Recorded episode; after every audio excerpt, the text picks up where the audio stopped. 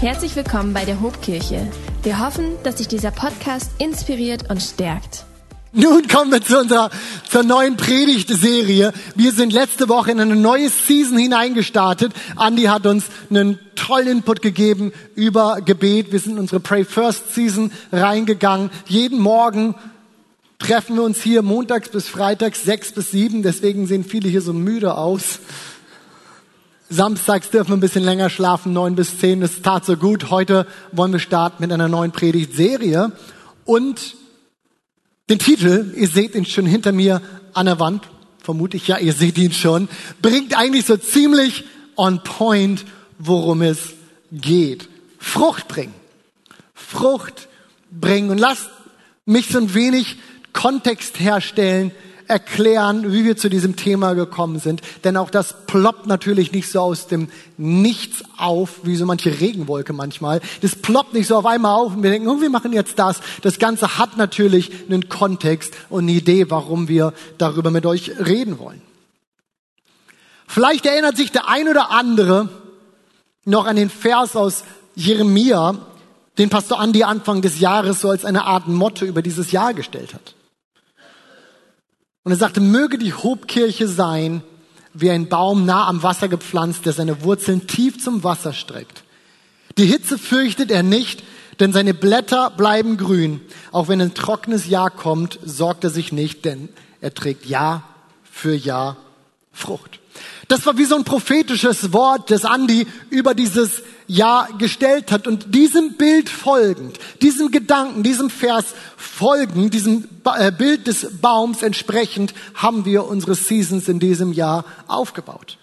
Intern haben wir der ersten Season, Anfang des Jahres, ein, ein, einen Titel, ein Wort, das mit einem Wort überschrieben und es war das Wort verwurzelt. So wie ein Baum tiefe Wurzeln streckt.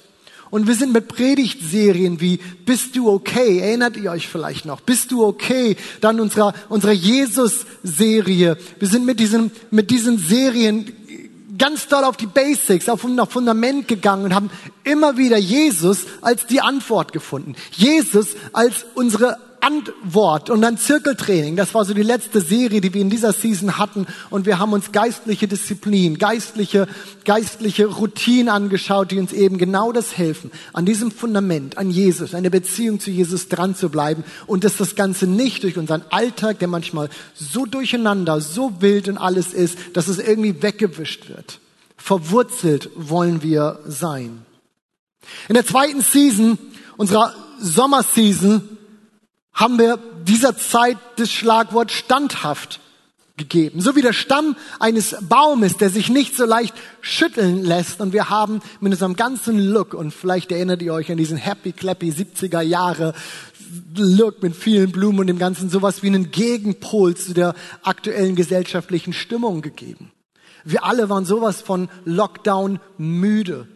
Meckern lag sowas von nah, dass wir gesagt haben, wir lassen uns von außen nicht bestimmen, wie wir uns fühlen sollen.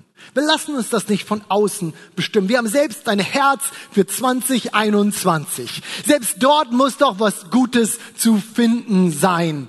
Standhaft. Der Baum, der sich nicht schütteln lässt. Vielleicht erinnert ihr euch an die Predigtserie, die wir gehabt haben, in der wir durch den, Hebräerbrief gegangen sind. Und ich finde, der Hebräerbrief fasst so gut zusammen, was wir sagen wollten, auch in dieser Season dort. Und so lässt sich das vielleicht zusammenfassen. Werft eure Zuversicht nicht weg. Darauf kommt der Hebräerbrief immer wieder zu sprechen. Season 2. Und was ist nun die logische Fortsetzung in Season 3?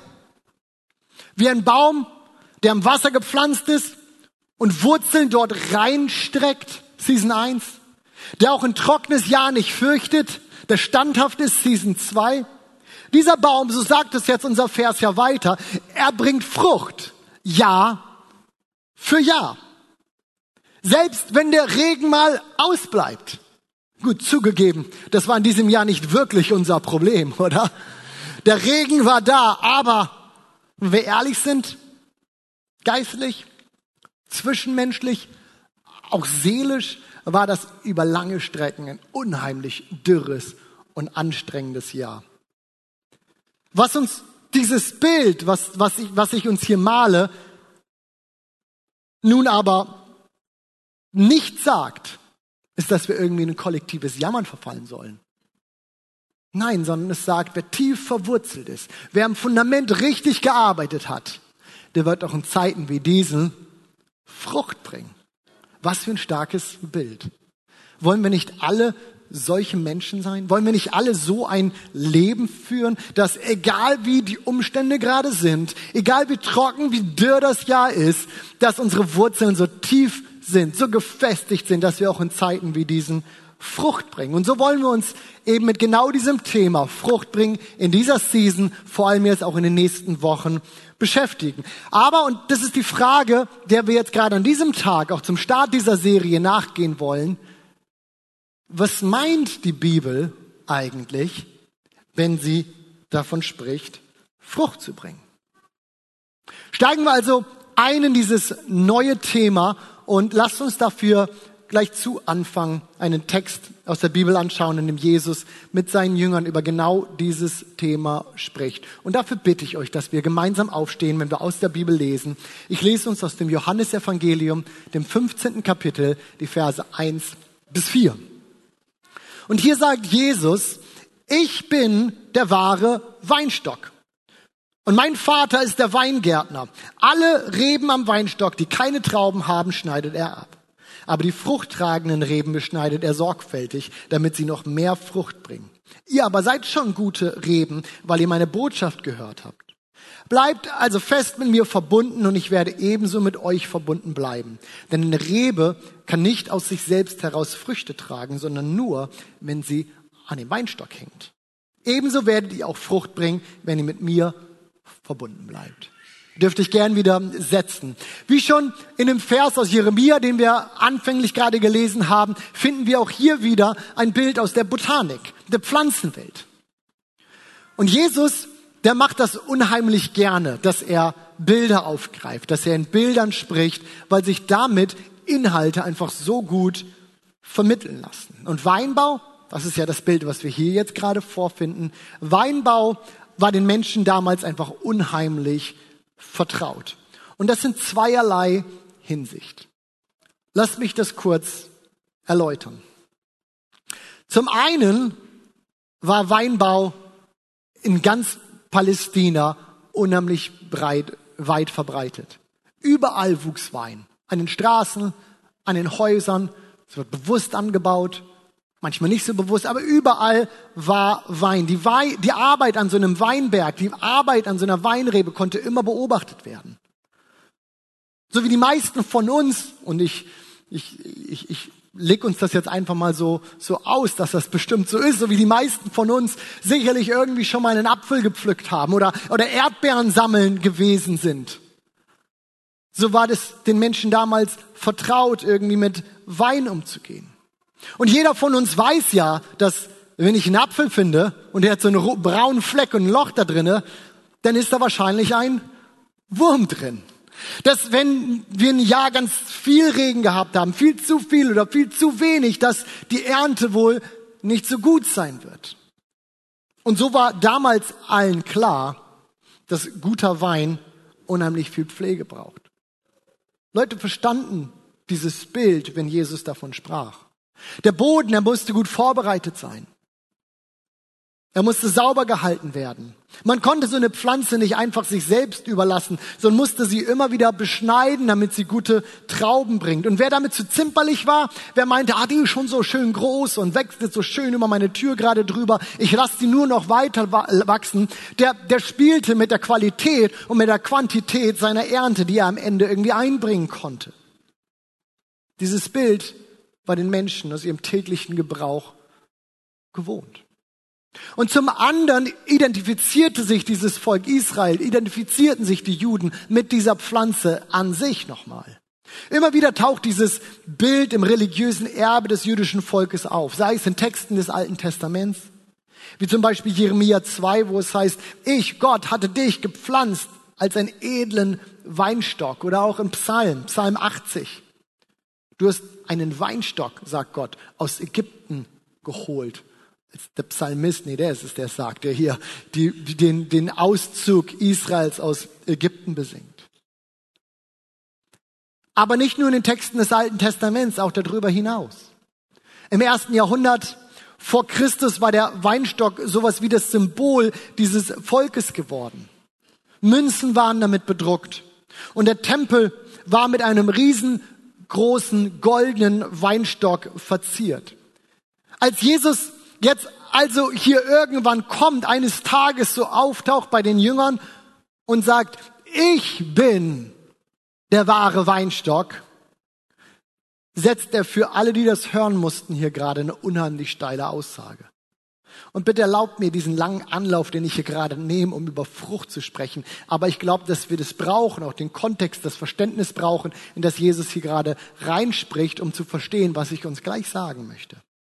Mit der Aussage, ich bin der wahre Weinstock, markierte Jesus hier nicht irgendwie, ich bin einer der Guten, so wie man sagen könnte, es gibt guten und schlechten Wein und ich bin halt einer von den Guten. Wenn ihr mir folgt, wenn ihr mit mir unterwegs seid, dann kommt ihr irgendwie auf die Siegerstraße des Lebens. Nein, er setzt hier einen ganz tiefen theologischen Punkt, der auf die Frucht, auf die er dann zu sprechen kommt, eine ganz große Auswirkung hat. Vielleicht hast du schon mal gehört, dass Leute sagen, Mensch, dieser Jesus, der hat doch von sich selber nie behauptet, dass er Gott sei. Eins der großen Argumente, das viele Muslime bringen, auch in Bezug auf Jesus. Auch sie kennen Jesus ja als Propheten, aber er hat doch nie gesagt, dass er Gott sei. Doch ich will behaupten, dass diese Aussage, die Jesus hier trifft, ich bin der wahre Weinstock, dass das bei den Jüngern auf genau diesem Ohr geklingelt haben muss. Denn wir finden diese Passage hier als die siebte von ich bin Aussagen und viele davon kennen wir. Ich bin das Brot des Lebens. Ich bin das Licht der Welt. Ich bin, ich bin immer wieder. Und all diese Aussagen hatten enormes Gewicht. Nicht nur, weil er, keine Ahnung, immer wieder die gleichen Worte benutzt. Nein, sondern weil er einen direkten Bezug herstellt zu den berühmten Worten, die Gott in seiner Vorstellung, als er sich Mose vorstellt, gebraucht hatte. Ich bin, der ich bin. Ich bin, der ich bin. Und für die Juden, als sie das hier hörten und dass er das zum siebten Mal hier gebraucht, sieben finden wir in der Bibel immer wieder als die Zahl der Vollkommenheit, die vollkommene Zahl. In sieben Tagen hatte Gott die Welt geschaffen, die vollkommene Zahl. Und zum siebten Mal nutzt er hier dieses Ich bin. Für die Juden musste deutlich werden, was er hier für sich in Anspruch nahm. Ich bin heißt, dieser Mann behauptet von sich selber, er selbst sei Gott. Und nun, nun kommen wir zum Thema Frucht bringen. Jesus platzt hier also in diese Szene rein. Hier sind Menschen, die fest davon ausgegangen sind, dass sie geistlich gesprochen der Weinstock Gottes sind, eben weil sie Juden sind. Und, und, und Jesus kommt jetzt hier rein und sagt, ich bin. Und Frucht ist nicht gleich Frucht. Und das möchte ich uns an drei Punkten gerne verdeutlichen, was die Bibel meint, wenn sie davon spricht, Frucht zu bringen. Seid ihr noch da? Habe ich euch noch, noch wach? Lebt ihr noch? Das ist gut. Mein erster Punkt, mein erster Punkt, den ich mir erstmal suchen muss hier. Wo bin ich denn hier?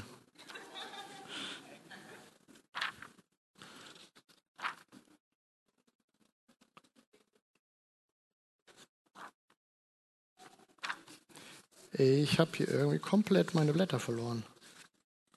Aber das macht nichts. Der erste Punkt, den Jesus sagt, hier muss auch eine große Überschrift sein. Da, sie hängt am... man muss nur den Seitenzahlen folgen, man findet alles wieder. Der erste Punkt lautet, Frucht hängt am richtigen Weinstock. Im Natürlichen ist uns das klar, oder? Ich brauche mich nicht vor eine Birke stellen und Kirschen erwarten. Oder? Ich muss mir auch nicht im Frühjahr irgendwie einen großen Ast vom Apfelbaum abreißen, den über meinen Küchentisch hängen und am Ende des, der Saison Äpfel erwarten. Frucht hängt am richtigen Weinstock und Frucht hängt am Weinstock. Aber wir berühren hier einen ganz tiefen theologischen Punkt. Die Bibel ist sehr deutlich, dass Frucht am Weinstock hängen muss. Und sie ist sehr deutlich, dass der Mensch aus sich heraus erstmal nichts Gutes bringt. An die Gemeinde in Rom schreibt der Apostel Paulus, ich weiß wohl, dass in mir, also im Menschen, nichts Gutes wohnt. Zwar habe ich durchaus den Wunsch, was Gutes zu tun, sagt er hier, aber mir fehlt einfach die Kraft dazu. Aber wenn ich tue, was ich will, dann tue eigentlich nicht ich es, sondern die Sünde, die in mir ist. Und Jeremia schreibt, dass das menschliche Herz unheilbar krank ist, hinterlästig und verschlagen, so drückt es eine andere Übersetzung aus. Frucht muss an einem Weinstock hängen. Denn dieser abgebrochene Zweig wird am Ende nichts produzieren. Aber genau deswegen war Jesus ja auf die Erde gekommen, um diesen Umstand zu ändern, um, um Abgebrochenes, um, um Entferntes und von Gott Entferntes wieder ranzubringen. Er war auf die Erde gekommen, um diese, diese Klammer der Sünde zu lösen. Er war gekommen und so sagt er es über sich selbst und er greift alte prophetische Worte wieder auf. Er sagt, er war gekommen, den Armen gute Botschaft zu bringen. Er war gekommen, den Gefangenen zu verkünden, dass sie frei werden können. Er war gekommen, zu sagen, dass Blinde wieder sehen. Er war gekommen, um Sünder zur Umkehr zu rufen. Ja, er war gekommen, um Menschen an diesen richtigen Weinstock wieder anzudocken. Und deswegen sagt Jesus das so hier in diesem Text, Vers 4, dass eine Rebe aus sich selbst heraus keine Früchte tragen kann, sondern nur eben, wenn sie an einem Weinstock hängt. Und jetzt konkretisiert er das. Er sagt, und ebenso werdet auch ihr nur Frucht bringen, wenn ihr mit mir verbunden bleibt. Wenn wir im biblischen Kontext über Fruchtbringen sprechen, dann fängt es alles mit dem richtigen Weinstock an. Es beginnt immer damit, um dieses Bild aus Jeremia aufzugreifen, es beginnt immer damit, dass unsere Wurzeln erstmal tief gegründet sind. Dass wir nicht nur ein Stamm sind, der gegen irgendein Haus lehnt, sondern dass dieser Stamm Wurzeln hat. Alles beginnt mit deiner und mit meiner Beziehung zu Jesus. Und darf ich uns deswegen heute an diesem Morgen fragen, wie es um deine Beziehung zu Jesus steht? Wie es um deine Beziehung zu Jesus steht, demjenigen, der Herzen lenken kann wie Wasserbäche, demjenigen, der Sünden vergeben kann, demjenigen, der neues Leben schenkt. In dieser Beziehung zu Jesus beginnt alle weitere Suche nach Frucht in unserem Leben. In diesem, dieser Beziehung startet alles weitere, wenn wir über Frucht in unserem Leben sprechen. Frucht muss am richtigen Weinstock hängen. Aber gehen wir weiter. Punkt zwei. Punkt zwei zum Thema Frucht bringen. Und wir erinnern uns, Frucht ist nicht gleich Frucht. Was ist das zweite, was ich uns gerne mitgeben möchte, dass wir verstehen, was die Bibel meint, wenn sie über Frucht bringen spricht? Sie muss auch Gottes Geschmack treffen. Sie muss auch Gottes Geschmack äh, treffen. Wenn Jesus sagt, dass unser Vater im Himmel der Weingärtner ist, der sich um seinen Weinstock kümmert, der wirklich Arbeit da reinsteckt, dann dürfen wir davon ausgehen, dass er eine ganz genaue Vorstellung davon hat, was am Ende dabei rauskommen soll, was er am Ende ernten will. Und was bringt diesem Weingärtner ein Weinstock, der dann von sich selber sagt, was willst du eigentlich? Ich bring doch Frucht. Meine Frucht ist der Schatten, den ich spende. Meine Frucht, das sind die starken Äste, die ich bilde. Was bringt diesem Weingärtner ein Weinstock, der für sich selber meint zu definieren, was am Ende aus ihm rauskommen soll? Darf ich uns heute Morgen mal so ein bisschen anpieksen und ein wenig provozieren? Meine Frucht ist, dass ich regelmäßig in Gottesdienst komme und die größten Sünden irgendwie umschiffe. Meine Frucht ist, Gott, dass ich dir zumindest nicht widerspreche. Meine Frucht ist, naja, dass ich ein Leben führe, das ordentlich aussieht. Und niemand kann eigentlich irgendwas an mir finden und mir was nachsagen. Meine Frucht. Ich weiß nicht, ob ich irgendjemand damit gerade provoziere. Entschuldigen werde ich mich nicht. Ich könnte im Nachhinein zu mir kommen. Aber der Weinbauer sagt, Ich möchte, dass dieser Weinstock Trauben bringt. Es geht nicht darum, dass es uns schmeckt, dass es für uns gut ist, sondern der Weinbauer bestimmt, wie die Frucht aussehen soll. Darf ich uns auf eine gefährliche Falle aufmerksam machen, die mir in der Vorbereitung auf diese Predigt irgendwie wieder so deutlich geworden ist. Eine Falle, in die ich immer wieder tappe und ich glaube, ich bin nicht der Einzige, der das tut.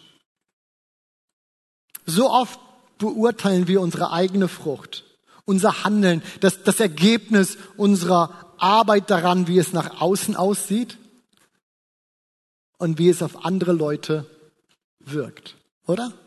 So oft beurteilen wir, wir unsere Frucht daran, wie es halt aussieht und, und was andere Leute dann darüber sagen und was sie davon halten. Dabei ist genau das das Verhalten, das Jesus im Neuen Testament immer wieder kritisiert. Er sagt den Pharisäern, sie seien, was seien sie? Heuchler, wenn sie mit ihren Gesetzestexten um die Ecke kommen und Leute kritisieren und am Ende selber das Gesetz brechen, nur sieht man es ihnen nicht an. Als sich irgendeine Menge bildet, und in der Mitte steht eine Prostituierte, die sie irgendwie auf frischer Tat ertappt hatten und sie wollen sie hinrichten, äh, sie wollen sie hinrichten und sagen zu Jesus, was sagst du dazu? Stellt er sich dahin, stellt sich in die Mitte, stellt sich davor und sagt, okay, derjenige von euch, der ohne Sünde ist, der werfe, die werfe den ersten Stein. Wir alle haben doch unsere Päckchen. Wir alle haben unseren Krams. Oder nehmen wir die Predigt von Pastor Andy letzte Woche. Er hat über das Gebet gesprochen. Ein viel positiveres Setting vielleicht. Und selbst dort lesen wir in der Bibel, dass Jesus sagt, und selbst wenn ihr betet, wenn ihr sowas Gutes tut, wenn ihr sowas Schönes tut, dann tut es nicht so, dass alle das sehen und irgendwas von euch halten. Euer ach so schönes, ach so gutes Christsein. Die Frucht die wir bringen sollen. Sie muss dem Weinbauer schmecken und nicht uns. Und darf ich uns das mal so straight raus sagen? Unser Ego, wie wir dabei wegkommen, ist es Gott sowas von egal. Die Frucht muss dem Weinbauern schmecken und Gott kommt es nicht auf unser äußeres Sein, auf unseren äußeren Schein an. Für ihn beginnt es immer in unserem Herzen. Es beginnt in den Motiven, wie wir handeln. Und deswegen ist Jesu Antwort auf die Frage, was wohl das wichtigste aller Gebote ist, nicht, du sollst nicht töten. Hätte man ja auch machen können. Solange sie am Leben sind, kann man irgendwas noch machen. So fühle ich mich manchmal in Erziehung. Solange sie am Leben sind, kann man irgendwas noch machen. Wissen irgendwelche Eltern, was ich meine? Solange sie am Leben sind, wird irgendwas noch. Nee, das ist nicht seine Antwort. Was wohl das höchste aller Gebote ist. Du sollst nicht töten. Nein. Was ist das, was Jesus sagt? Und hört gut zu, denn die Frucht soll doch dem Weinbauern schmecken. Du sollst den Herrn deinen Gott lieben von ganzem Herzen, mit ganzer Hingabe und mit deinem ganzen Verstand. Dies ist das höchste und das wichtigste Gebot. Und ein zweites ist ebenso wichtig. Liebe deine Mitmenschen wie dich selbst. Frucht, die am richtigen Weinstock hängt, sie äußert sich in radikaler Hingabe zu Jesus in einer kompromisslosen Nachfolge, die eigene Vorstellung hinten anstellt. Und in einer Nachfolge, die bereit ist, sich von Gott verändern zu lassen. Die bereit ist, den eigenen Charakter, die unsere eigenen Dinger, die wir so mitbringen, ändern zu lassen. Die bereit ist, sich selbst brechen zu lassen. Die bereit ist, von Gott, vom Weinbauern Dinge abschneiden zu lassen, damit sie gesund wieder aufblühen, nachwachsen können, bereit ist, in radikaler Hingabe zu Jesus zu leben. Und sie äußert sich in leidenschaftlichem Einsatz für andere Menschen. Und liebe den Nächsten wie dich selbst. Und damit will ich zu dem dritten und letzten Punkt überleiten. Frucht dient nie sich selbst. Ist dir das schon mal aufgefallen? Kein Baum, kein Strauch kann seine Frucht bei sich behalten. hat in sich irgendwie schon Körbchen und Täschchen und sowas, wo man die Frucht. Nein, das funktioniert nicht. Ein Baum, ein Strauch, der seine Frucht bei sich behält für eine ganze Weile, was wird er tun? Der wird stinken. Der wird Fliegen anziehen, der wird Wespen anziehen, all die Dinge, die wir im Spätsommer so lieben. Kein Baum, kein Strauch kann seine Frucht behalten. Wenn die Bibel also davon spricht, dass wir Frucht bringen sollen. Und wenn wir in Jeremia lesen und es, dass, dass es dort heißt, dass wir wie ein Baum sein sollen, der seine, seine Wurzeln tief bis ins Wasser bringt und der Frucht bringt Jahr für Jahr, dann meint das nicht, dass wir uns irgendwie ein schönes Leben aufgebaut haben und dass die Frucht meiner harten Arbeit dann vielleicht ist mein Ansehen und mein Haus und mein Auto und all die Dinge, die ich so um mich herum gebaut habe. Alle schöne Dinge hat alles seinen Wert und wir dürfen uns daran freuen und wir dürfen daran irgendwie Vergnügen haben. Es ist alles in Ordnung. Aber ich glaube nicht, dass es das ist, was wir hier mit Frucht bringen meinen. Ich kann mich noch gut erinnern an einen Kirschbaum, der in einem Garten meiner Tante stand. Das war nicht so ein kleines Kirschbäumchen, gibt's ja auch. Das war so ein richtig großer Baum aus dem man eimerweise Kirschen rausholen konnte. Und mein Opa, Opa Helmut, hat sich das damals, als er noch lebte, immer zum, zum, zur Aufgabe gemacht, Jahr für Jahr diesen Baum zu ernten. Und wenn er das tat, dann ging er da mit seiner Leiter ran und wir haben alle nur gedacht, das ist lebensmüde, was er da tat. Aber es hat Jahr für Jahr funktioniert und er holte wirklich eimerweise Obst aus diesem Baum und all seine Kinder und seine Enkelkinder und alle Nachbarn und alle Leute, die nicht bei drei auf irgendeinem anderen Baum sein konnten, bekamen von diesen Kirschen mehr ab, als je erlaubt sein sollte zu essen. Aber was mir nochmal wieder aufgefallen ist dabei ist, dass dieser Baum von diesen Kirschen überhaupt nichts gehabt hat. Der Baum hat von seinen Kirschen nie was gehabt, aber alle anderen, die um diesen Baum herum waren, bekamen mehr ab, als sie gebrauchen konnten. Was will ich damit sagen? Ich befürchte, ihr habt den Punkt eh schon geschnallt, aber ich bin nicht müde, das zu predigen. Ich bin nicht müde, das zu sagen. Als Nachfolger von Jesus existieren wir nicht mehr für uns selbst. Wir existieren nicht mehr für uns selbst. Ziel unserer Frucht, von dem, was wir bringen dürfen, von dem, was wir produzieren dürfen, mit unserem Leben, von dem, was dem Weinbauern schmeckt, ist nicht, dass wir irgendwie ein super toller Baum mit roten Punkten sind, sondern immer, dass es weitergeht. Wir existieren nicht mehr für uns selbst. Wir haben uns einem größeren, einem höheren Ziel verschrieben und wir wollen mit unserem Leben ein sichtbares Zeugnis für die Liebe Gottes in dieser Welt sein. An uns, und hier reden wir von Früchten, an uns soll man die Verbundenheit zu unserem Weinstock erkennen. An uns soll man die Verbundenheit zu dem erkennen, aus dem wir diese Liebe haben, aus dem wir die Hoffnung haben, die wir in diese Welt tragen dürfen, aus dem wir Vergebung haben, aus dem wir Freude haben. An unserem Leben soll man diese Verbundenheit erkennen können. Wir haben uns einem größeren Ziel verschrieben. Und ihr Lieben, das ist unser Auftrag. Frucht bringen ist unser Auftrag. Hoffnung in diese Welt tragen ist unser Auftrag.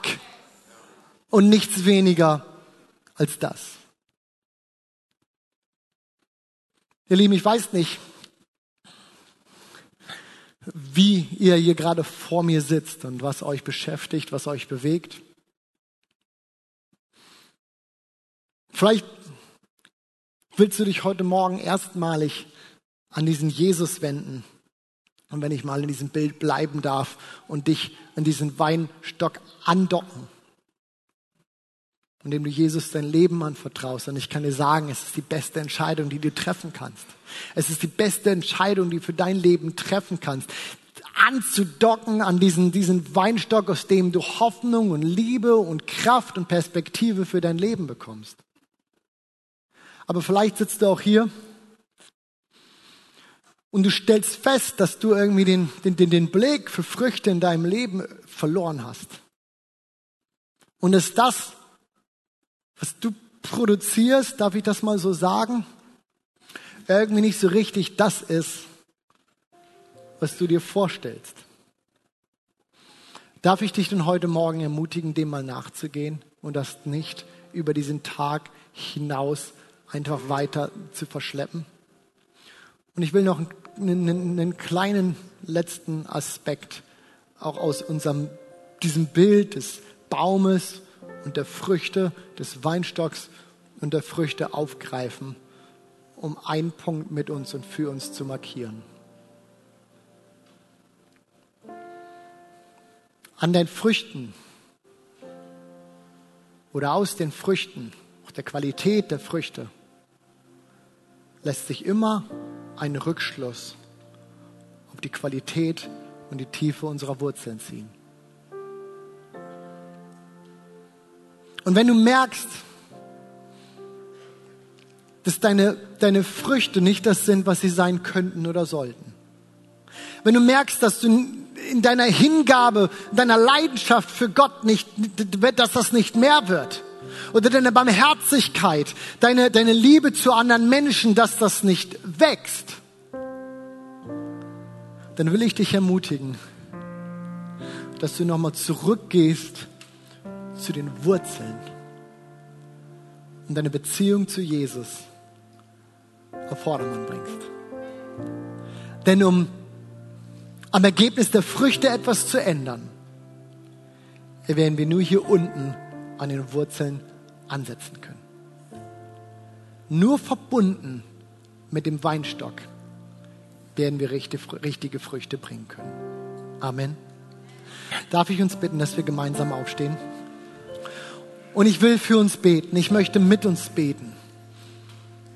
Insbesondere, wenn du für dich gerade merkst, dass die Früchte, die dein Leben produziert, die Leidenschaft für Jesus irgendwie nicht wächst oder die, die, die Barmherzigkeit, die du mit Mensch, für Menschen empfindest, wenn das nicht mehr wird, wenn du merkst, dass das dein Punkt, dass das deine Situation ist, will ich für dich beten, dass Gott dir Gnade schenkt und dass er dich aufmerksam macht und ihr gemeinsam ins Gespräch kommt, wie ihr die Wurzeln wieder in Ordnung bringt. Und genauso will ich für Menschen hier heute Morgen beten, die sagen, die erstmalig vielleicht an diesen Wandstock angedockt werden wollen. Vielleicht hast du heute Vormittag hier was verspürt. Der Heilige Geist hat zu dir gesprochen oder was auch immer, wie auch immer du das deuten kannst oder magst. Aber du merkst, hier ist etwas.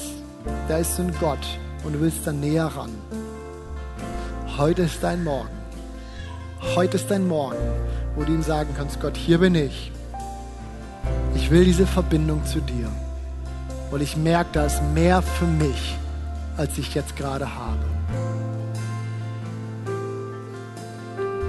Und ich werde gleich fragen, ob du das bist und ich bitten, dass du mir deine Hand zeigst, damit ich mit dir beten kann. Wir als ganze Kirche werden ein Gebet sprechen, in dem du ja dein Leben Gott übergeben kannst und von heute an den, nächste, einen nächsten Schritt in Bezug auf Gott gehen kannst. Aber zuerst will ich fragen, ob Menschen hier sind, die sagen, ich muss meine Beziehung zu Jesus in Ordnung bringen, damit meine Früchte wieder werden, was sie sein sollen. Sind heute Menschen da, die sagen, das bin ich. Und ich will mich heute entscheiden, was daran zu tun. Dankeschön. Ja, zeigt mir gerne eure Hand, wenn ihr sagt, das bin ich. ich Dankeschön. Ich will was an meinem Leben tun. Ich will was an dieser Beziehung zu Jesus tun, die meine Früchte wieder werden, was sie sein sollen. Ja, Dankeschön, Dankeschön, Dankeschön, Dankeschön. Jesus, Jesus, wir bitten dich, dass du jedem Einzelnen, der heute Morgen merkt, da ist was an meiner Wurzel kaputt, deswegen sind die Früchte nicht, was sie sein können. Herr, dass du mit ihnen redest und dass wir das miteinander aufnehmen. Ich bete, Vater, dass du dort, wo Angst, wo Zurückhaltung ist, dass du wieder neuen Mut schenkst und neue Frische in diese Beziehung zu dir bringst. Und ich will jetzt ab heute Morgen Leute da sind, die sagen, erstmalig, ich will heute diese Beziehung zu Jesus aufnehmen. Wenn du das bist, dann zeig auch du mir kurz deine Hand und wir werden mit dir beten. Ist jemand da, der sagt, ich möchte Jesus mein Leben geben? Zeig mir deine Hand.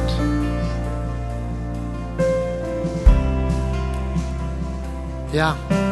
Komm, lass uns beten, Kirche. Lass uns gemeinsam beten. Ich bete vor und ihr betet nach. Ich sage, Jesus, von diesem Tag an will ich nicht mehr für mich selber leben. Getrennt von diesem Weinstock. Sondern ich will angedockt sein an dich, Gott. Und ich gebe dir mein Leben. Und ich bitte dich, dass du mir meine Schuld vergibst. Und von heute an will ich dir folgen. Ich will dein Kind sein. Ich will dir gehorsam sein. Und ich will Frucht bringen, die dir gefällt. Und die ganze Gemeinde spricht im Namen Jesus. Amen. Amen. Wenn dich dieser Podcast gesegnet hat, würden wir gern deine Geschichte hören. Schreib uns doch unter hallo@ho.de oder noch besser, schau einfach mal persönlich bei uns vorbei. Wir freuen uns auf dich.